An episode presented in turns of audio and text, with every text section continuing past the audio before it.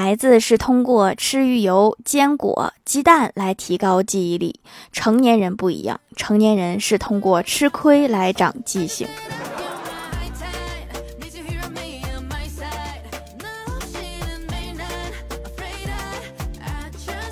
Hello，蜀山的土豆们，这里是甜萌仙侠段的小欢乐江湖，我是你们萌豆萌豆的小薯条。昨晚迷糊间做梦，梦到一句话，觉得这个简直就是世界真理。于是醒来，立马抄在纸上，然后倒头继续睡。今天早上起来一看，上面写着：“香蕉越大，香蕉皮越大。”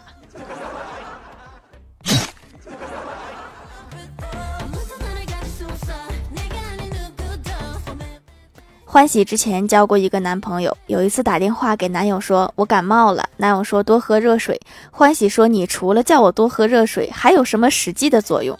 说完也没听男友的解释，就挂断了电话。过了二十分钟之后，一阵敲门声，欢喜以为是男友来了，心里还想：男人呀，不对他发点火，他还真不知道天高地厚。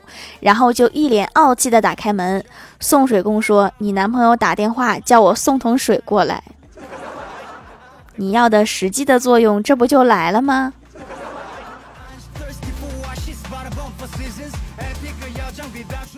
我哥哭丧着脸问我说：“我是不是真的没有什么优点？都二十八了还没有谈过恋爱？”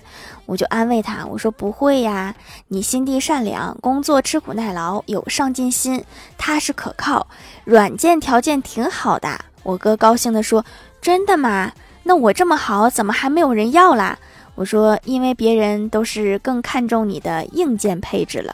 我哥问哪些硬件啊？我说人丑嘴不甜，没车没房还没钱。是的，人们更看重这些。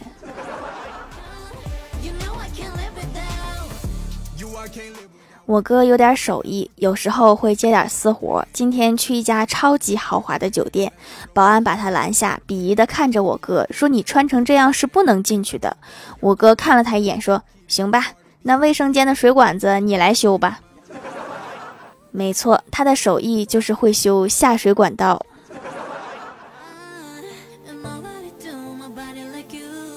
刚排队，前面有个女的买了一个汉堡，还没离开柜台，就立刻把汉堡里的鸡肉给吃掉了。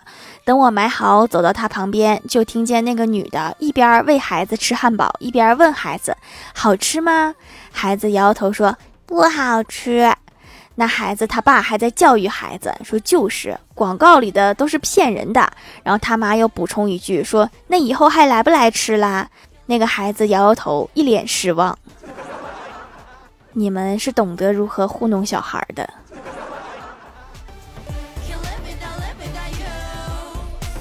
中午吃饭的时候，李逍遥说昨天没睡好，一上午都没有什么精神。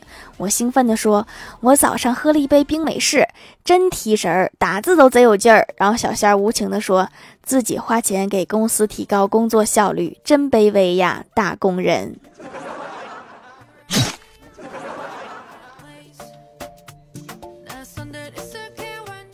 我们单位给员工的薪水大部分都是在行业内平均工资以下，再加上公司文化气氛又不好，导致离职率很高。然后公司领导在年终总结上是这样说的：我们公司的人在离开我们公司以后都能找到更好的工作，说明在我们公司十分锻炼人，可以帮助新人成长。你可真能往自己身上贴金呐！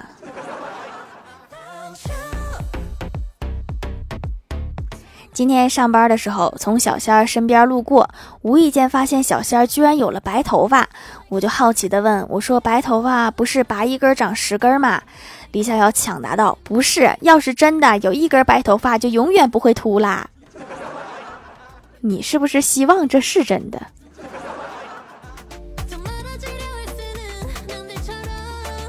晚上睡觉前，郭晓霞缠着郭大侠讲故事。郭大侠想了想，就开始讲：有一只小骆驼，有一天，他问妈妈：“为什么我们的背上有这些驼峰？”骆驼妈妈说：“我们在沙漠里长途跋涉时，会把水储存在里面。”小骆驼又问：“那我们的长睫毛是干什么用的？”骆驼妈妈说：“当有沙尘暴的时候，我们会阻止沙子进入我们的眼睛。”小骆驼接着问：“为什么我们的脚趾是这样的？”骆驼妈妈说：“当我们在沙漠中走在热沙上时，它们能避免脚被烫伤。”小骆驼最后问道：“那我们为什么在动物园里？” 这个你得问动物园园长了。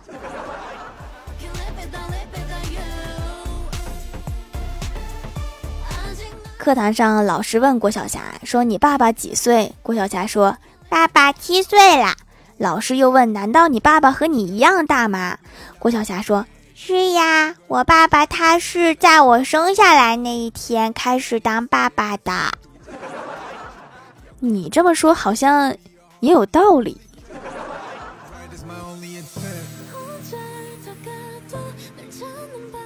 我哥他们公司前两天团建吃饭，碰见了对头公司也在聚餐，结果两边一句话没说妥，转变成了两边武力值对拼。他们老板伤得最重，混战中被一个人踹了一脚。我妈知道了以后特别着急，在微信上问我哥参与了没有。我哥高兴地说：“肯定呀，我们公司除了我，谁还能踢出那么有力的一脚？干得漂亮！”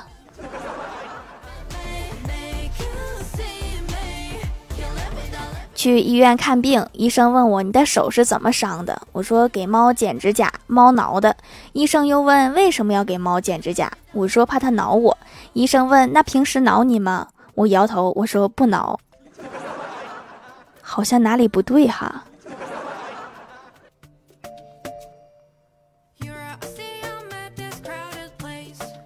我哥又去相亲，吃完饭送妹子回家，走到妹子家楼下了。妹子一抬头看见月亮是黄色的，挺亮的，顿时有种温馨浪漫的感觉。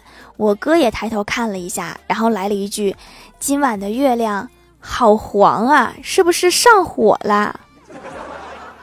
你是不是对浪漫过敏呢？”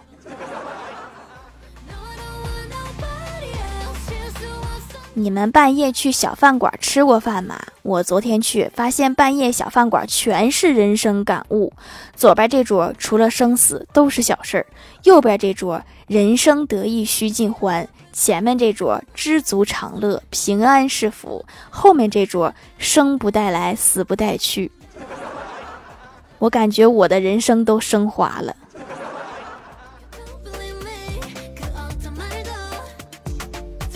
晚上去超市买菜，超市里人流如织。忽然广播响起来，说哪位家长丢了一个穿黄色格子衬衫、蓝色牛仔裤的四岁男孩，请立刻到服务台认领。只见旁边一位疲惫不堪的女子，随即对她身边的男子说：“趁着有人帮咱们看孩子，赶紧去买点菜吧。孩子丢了，你们一点都不着急吗？”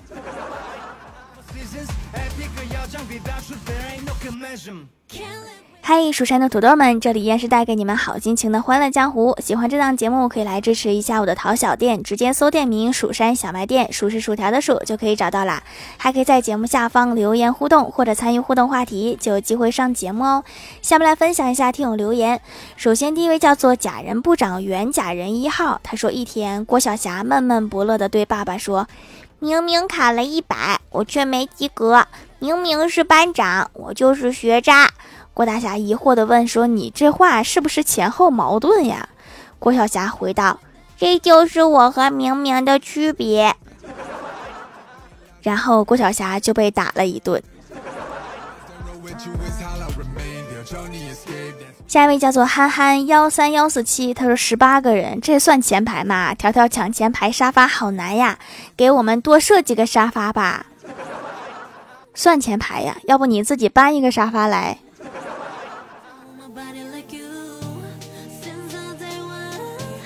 下一位叫做彼岸灯火，她说丈夫去超市买东西，妻子让她帮忙带点吃的。丈夫问你想吃什么，妻子说随便吧，最好带点咸味的。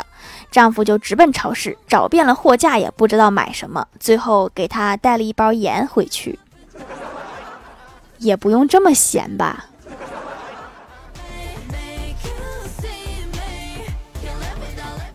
下一位叫做 K A T H Y，他说都说手工皂是传统文化，我让我奶奶做，她说她只会做猪油的，猪油也不能祛痘啊，还是得我自己买。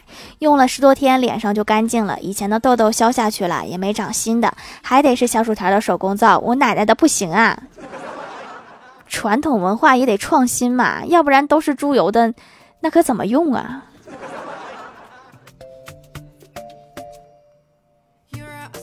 下一位叫做山思爱看《三国演义》，他说郭大侠带郭大嫂去看音乐剧，郭大嫂买了一个爆米花，然后他们两个在看的时候，郭大嫂问道：“说霞霞，现在这演的是哪个曲子呀？”郭大侠回道：“这是第九交响曲。”郭大嫂很纳闷，说：“咋回事啊？我买个爆米花还错过了八个曲子啦？人家这个曲子名字就叫第九交响曲，不是第九首。”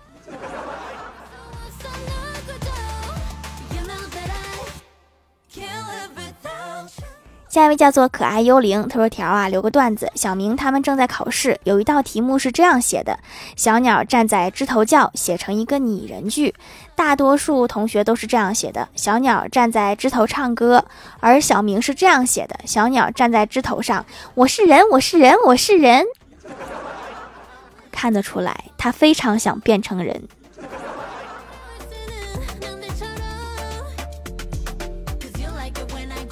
下一位叫做薯条家的小喵，他说：“条啊，好奇问一下，为什么吹风机会有冷风？不会真的有人用冷风吹头发吧？”这个问题我真的研究过，据说那个八个亿的女演员就用冷风来吹头发，你说她吹完了，她脑袋不疼吗？下一位叫做小美羊，她说脸干吧，选个羊奶皂试试。嘿，您猜怎么着？真不干巴了，干皮亲爹呀！怪不得用了都说好，下次给媳妇儿选个油皮亲爹试试。人家都说亲妈，你非得说亲爹，难道因为你是一个男的吗？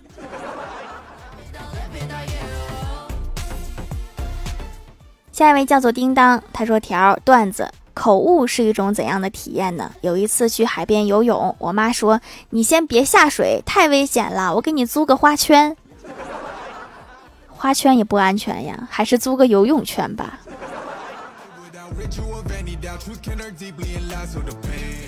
下一位叫做呵呵呵呵呵，他说我把论文发给导师，导师说我这篇文章写的不错，问我准备发在哪里，我受宠若惊。他说意林还是读者，里面有个笑话专辑，我发刚合适，条一定要读啊。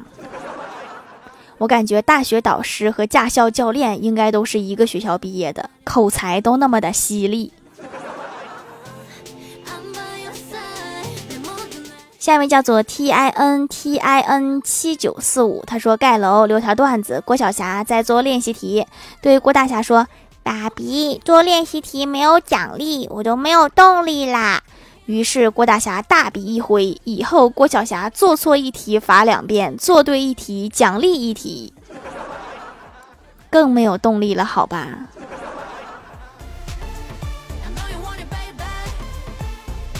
评论区互动话题：如果对方突然叫你大名，你觉得他是有什么事儿？憨憨一三一四七说：如果我妈叫我的话，一定没好事儿。确实，我也一样啊。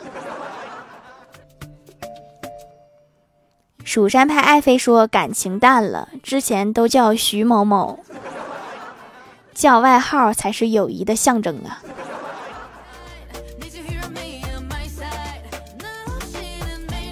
下一位叫做薯条家的小喵，他说我要遭殃了，因为叫我全名只有这两个情况：一，我妈发火了；二，老师叫我回答问题。看来这个题你是真不会呀。数数数出跳跳跳跳说，不是加薪就是升职，要不然怎么叫的这么正式？被叫全名的好事实在是太少了，你竟然能找到两件。蜀山派柔柔电竞少女说：“我觉得他应该是个孙悟空，他手里拿大葫芦给我吸走了。你这个属于脑洞大开了。”